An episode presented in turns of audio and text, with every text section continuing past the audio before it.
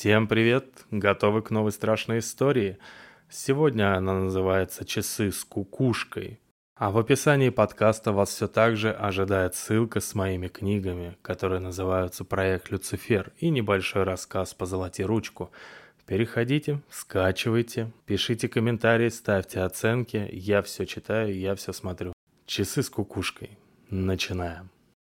Это не очень понятная история произошла с моим старшим товарищем Леонидом. Знакомы мы были по служебным делам. Он на момент знакомства служил майором в одной из воинских частей Нижнего Тагила. Военная карьера у мужика складывалась весьма удачно. На должности ставили его ответственные и рентабельные. Доверяли.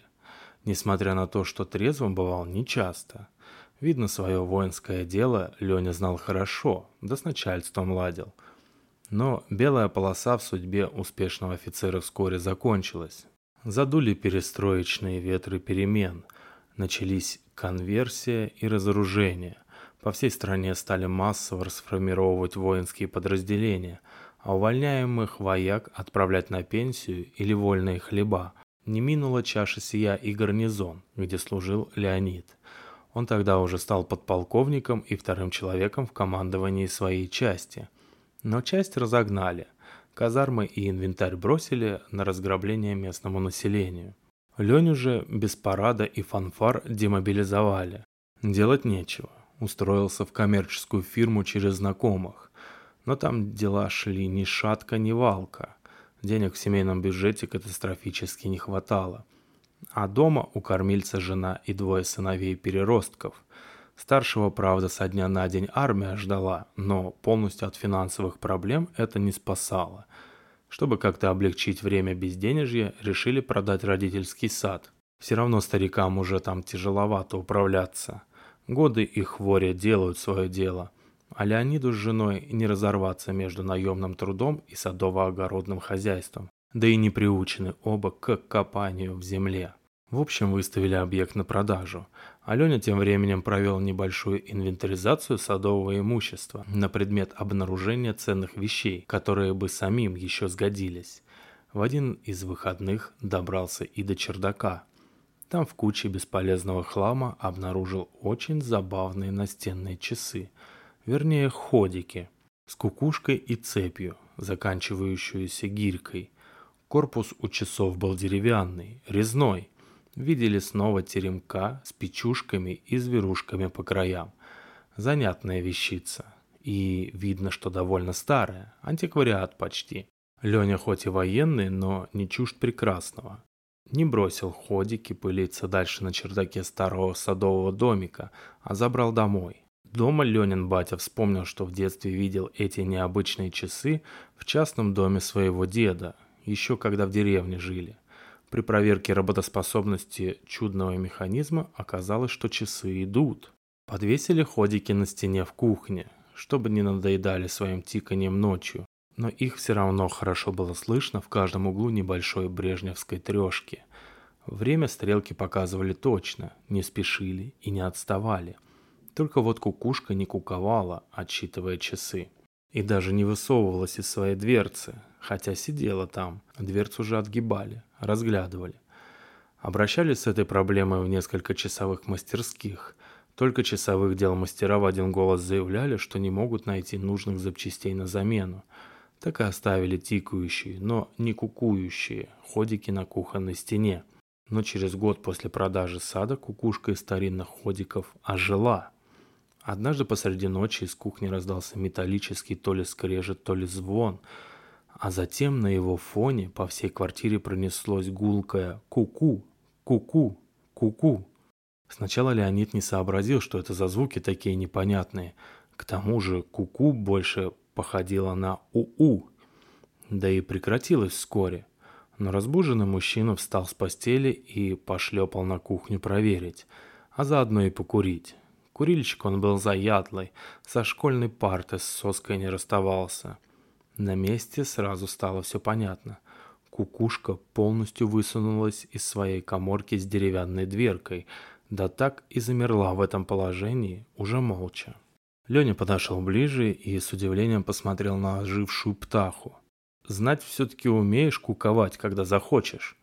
С такими словами стал подтягивать цепочку с опустившейся гирькой и тут же вздрогнул, потому что кукушка снова гулко выдала свое куку, -ку, и тут же под металлический скрежет часовых шестеренок мгновенно скрылась за захлопнувшейся дверцей.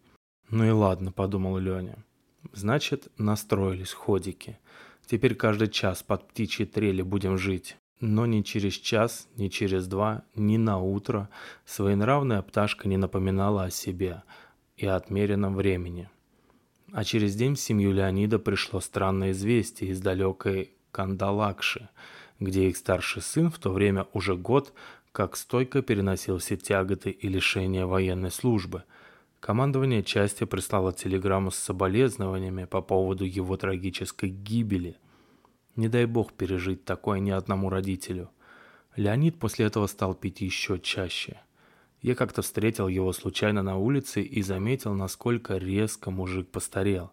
Предложил тогда вместе ходить в спортзал к моему приятелю. Совершенно бесплатно. Но Леня отказался. Пошутил еще, что и так каждое утро делает пробежку. В кровати. Виделись мы с ним все реже. Тем более служебные дела нас больше не связывали. Но однажды, где-то через год после той трагедии, встретились. Я между делом поинтересовался, как там твои старинные часы, еще идут? Леня мне и рассказал о последних событиях в своей жизни. Жена от него ушла. Младшего сына Сашку с собой забрала, потому как Леня пил и курил по-черному, скорее всего – так что теперь он жил в опустевшей трехкомнатной родительской квартире со своими стариками, перебивался временными заработками. Но самое интересное было не это. Как-то глубокой ночью в полнейшей тишине с кухни вдруг снова раздался знакомый металлический скрежет, звон и закуковала кукушка бедоносица. Сотовых тогда еще не было. Леня трясущимися руками набрал номер бывшей жены со стационарного телефона – на другом конце долго не отвечали. Сердце мужчины бешено колотилось. Только бы не Сашка, только бы не Сашка. Наконец длинные гудки прервались сонным «Алло, Надя, у вас все в порядке?» «А, это тебе не спится? Опять пьяный? Все у нас в порядке». «А с Сашкой?» «Все нормально с Сашкой, спит он. Пока, не звони больше и пить заканчивай». У Леонида камень упал с сердца. Выкурив пару сигарет, пошел досыпать. А утром его разбудила мать со словами «Леня, Леня, горе у нас! Отец помер!» Ночью папа, который спал в своей комнате, тихо и незаметно скончался. Во сне. Сердце остановилось. После похорон родителя Леонид пить бросил. Резко и совсем. Даже к пиву не прикасался. Скоро и хорошую должность в серьезной производственной конторе получил с помощью старых друзей. Только от вредной табачной привычки никак не мог избавиться. А врачи советовали, сердечко стало барахлить. А вот ходики на кухне продолжали тикать бодро и без сбоев. Но кукушка снова замолчала. Да и слава богу. Я потом уехал из Тагила и Леню не видел несколько лет – Однажды по делам пересекся с нашим общим знакомым. То, что он поведал о судьбе Леонида, заставило в очередной раз понять, сколько еще необъяснимого таит в себе привычный мир. В один из выходных дней компания коллег и приятелей выбралась в лес на тихую охоту, по грибы. Был среди тех грибников и Леня. Лето, жарко, грибов полно. Нагнулся он за очередным красноголовиком и тут же, не разгибаясь, упал ничком в траву на глазах у двух коллег по работе. Подскочили к Леньке сразу. Давай в чувство приводить, на помощь остальных звать, а мужик уже не дышит, так и не очнулся больше. Вернулись в город. Двое близких людей сразу к нему домой, чтобы сообщить матери о трагедии.